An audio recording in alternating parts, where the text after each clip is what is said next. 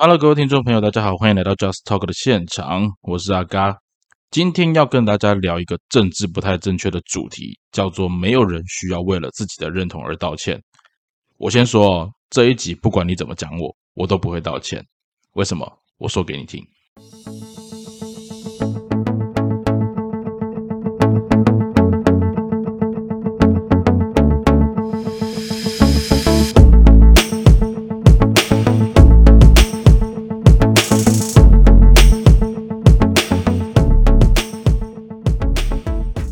会聊这一集啊，是因为最近大家应该蛮常关注到网络上面有蛮多人对于政府的施政，或者是说对疫情的发展有着不一样的想法。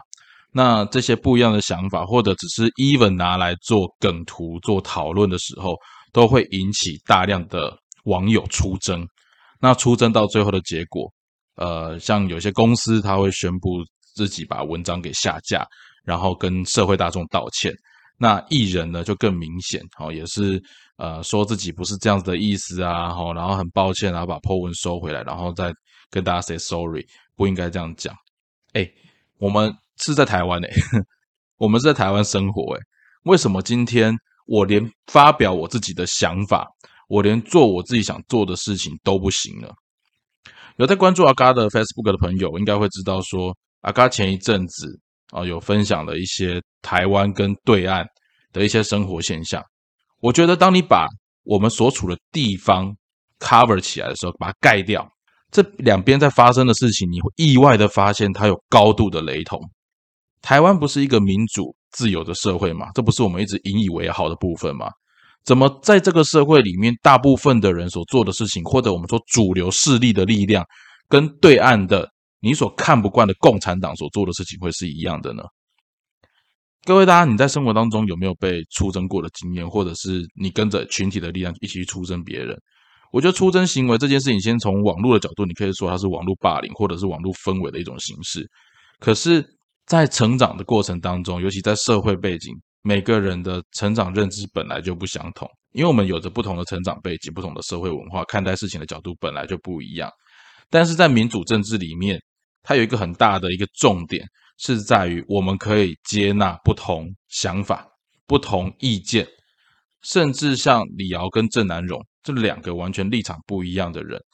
郑南荣说：“我誓死捍卫言论自由。”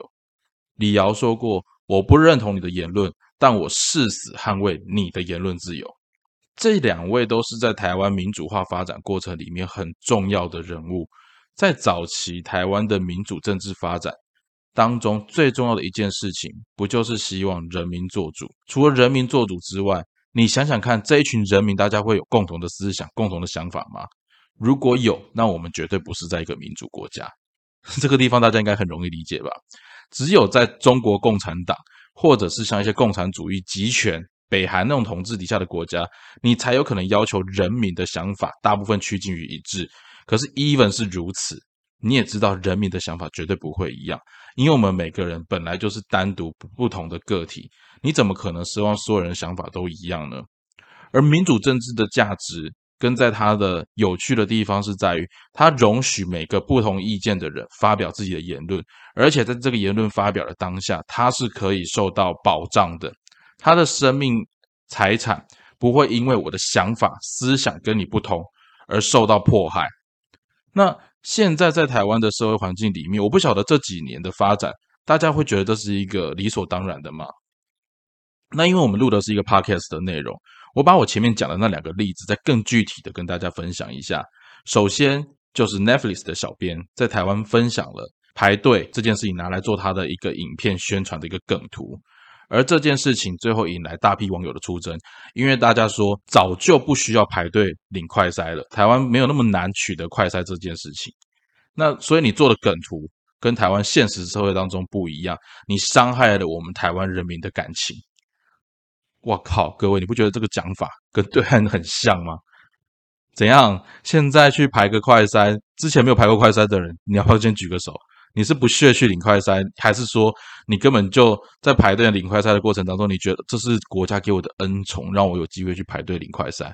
干，我真的觉得讲这种言论的网友脑袋有问题，你知道吗？我你我就是不爽啊！你可以屌我，但是因为我是觉得领快筛，政府让之前你看我们排了多少队，我们要排队去打疫苗，我们要去排队领口罩，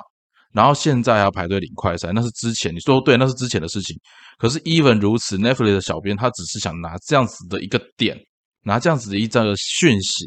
来去扣合他所谓认知的时事。那我们顶多说这个小编的时事感不够，或者是说他的 sense 不足。但是还不至于到说他完全没有办法去拿这个东西来当一个梗图吧？哎，很有趣诶！你今天信不信？当立场换了一下之后，人家会觉得啊，好有趣哦！你真的很懂时事，会了解这样子的内容。你今天讽刺的假设是国民党，或者讽刺的是共产党，你这些内容你都 OK，都 OK。我不客气的这样讲，政治不正确这件事情啊，刚在今天这一集我是没有在担心的哈。但是我就觉得把我看到直接讲出来。那接下来就是艺人朋友他在网络上面分享到说，指挥中心的防疫政策可能导致小朋友领不到，或者是没有办法有得到足够的保护力。网友的言论可以说什么？你知道吗？网友的言论可以说，小朋友的保护力本来就弱，死这么少，其实还好诶。那甚至是说，我们政府已经大力在做事情，小朋友没有死那么多。各位，我觉得当你是一个家长的时候，死一个小朋友都是多的。本来就不应该要死任何的孩子，而当今天艺人朋友他提出他这样子的一个担忧的时候，他却要被大量的网友群起而攻之，来反对他的言论内容。在民主政治的发展过程里面，每个人都有自己讲话的一个空间。你告诉我，谁从小到大没有讲错过话？更何况今天不是讲错，只是我跟你立场不一样，而我却要引起如此大的讨论。到最后的结果，我说的话我要自己收回来，然后跟大家说抱歉，我不应该讲这样子的话。请问今天除了伤害到那一些人的感情之外，那些民族情怀、那些对政府的高度认同之外，我都还不确定那些人是不是真的全部都是不同的人，还是都只是同一批人。我觉得台湾的出征文化这件事情实在是非常的有趣，那有趣到说台湾所发生的事情跟中国共产党发生的事情是一样的。结果我们今天还可以拿回来高举自己，标榜着说我是民主圣地，我是自由台湾。台湾到今天发展到已经需要为了每个人不同的认同而道歉，需要为了不同的认同来大家面前跟大家 say sorry。在民主社会里面，我觉得很重要的一件事情是我们本来就是来自于不同的环境、不同的背景成长。大家的想法本来就不一样，论述的过程里面，我们经常需要强调自己是对的，毕竟我们的文化就是这样教嘛。要强调自己是对的，好像可以告诉大家，我这样做是好的，你们 follow 我就对了，或者是我这样说是有道理的，我们可以尝试做做看。然而，这些叫做论述的过程里面，有一件事情是贬义他人跟否定他人，其实是最容易采取的手段。因为我只要跟别人讲说你是错的，好像相对之下我就是对的。但是大家都只要你透过一点逻辑去思考，就知道别人是错的，那么你不一定是对的。可是当我们的民主政治发展过程当中，你自己看嘛，大家在选举过程当中大量的泼粪，就是告诉你他多烂，他多烂，他多烂。那讲别人烂的时候，是代表你是好的吗？No，只是我比较没那么烂。那我们也都知道，选举过程里面大家都说比比较不烂的坏苹果。可是为什么我们今天要选择是一坏苹果？当我们在有不同想法、不同意见在论述的过程里面。贬义他人的过程当中，其实我们最常落入一个循环，就是互相攻击，但却没有人能够再回到自己原本的本质，叫做我的东西为什么是好的，我的想法为什么值得大家这么一试。这件事情也跟人类在理解事情的方向一样，因为最容易凝聚众人的做法叫做仇恨。然后不信你自己回到办公室，或回到你的生活，甚至从学校里面来讲，你要让一个班级。或者是一个团体，或者是让办公室一群人凝聚起来，最快的方法就是塑造一个共同的敌人。那个人可能是你的主管，那个人可能是你的老师，那个人可能是你的同学。But anyway，你只要塑造一个共同的敌人之后，大家透过那个凝聚感，一直讲到啊，他多烂，他多糟糕，他多王八蛋，好像我们这群人那种平常被压抑的那种挫折感，在这个地方在这一刻都得到了释放，都得到了救赎。讲别人是差的，没有办法强调自己是好的。但是却会得让人的心态当中得到一种舒缓，所以现在靠着网络，大家同文层越容易去集结，或者是说你用刻意形成的网军论述来发展出出征这样的行为，这个过程当中好像大家都很容易简单的出了一口气。可是你会发现，出了这一口气之后，然后呢，你要别人道歉，然后呢，当台湾的言论逐渐成为一言堂的时候，或者是你回到你的生活场域当中，你家、你的职场、你的学校、你的所处的环境也变成一言堂的时候，你跟中国共产党在做的事情有什么不一样？而且中国共产党要花的成本可能还比较大，我觉得中国共产党这个地方该来跟台湾学学。哦，民主政治里面的一言堂形成，那个力道更深刻，因为那是人民发自内心的自动帮你监督。这很像什么，你知道吗？这很像是中国共产党在发展过程当中的红卫兵，文化大革命，非我族类，其心必异。我必须说，华人文化的传承这件事情不分两岸，不分政体，它延续到了今天。但这是我们要的生活吗？这是我们要的生活吗？其实我觉得，在生活当中，当我今天标榜的是民主的旗帜、民主的号角的过程里面，我觉得没有一个人需要为了自己的认同而道歉。一样的道理，当我们今天回到了职场，我们回到了自己的学校里面，我今天我知道我的想法可能跟我的同事不一样，可能跟我的当责主管不一样，我可以跟他谈，我可以跟他讲，但一样，我在职场上面，我最不需要的。就是一个主管告诉我，他的经验多丰富，他的资历多丰厚，他曾经有多剽悍的一个资历、一个经验，所以今天告诉我你的东西不值钱，所以我不需要跟你谈。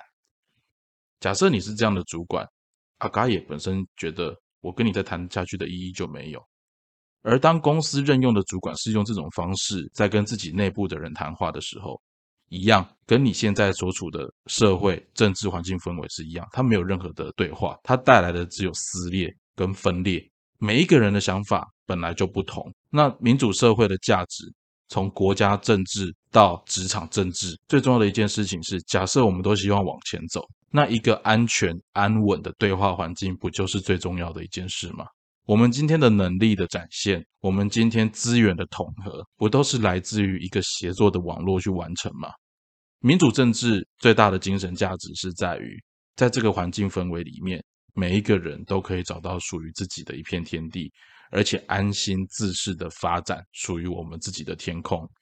大家会不喜欢共产政权，大家会不喜欢集权统治。是因为共产跟集权统治，它之所以有效，它是来自于压抑每一个人的个体性的成长，它非常仰赖领导者的个人魅力跟个人价值。的确，有时候一个有魅力的领导者，他在集权政治，或者是有能力的领导者，他在集权国家里面，他可以很有效的带领整个国家政策往前走。但一旦这个国家的集权集团或者是集权者，他是一个废渣，或者会有他自己利益的需求。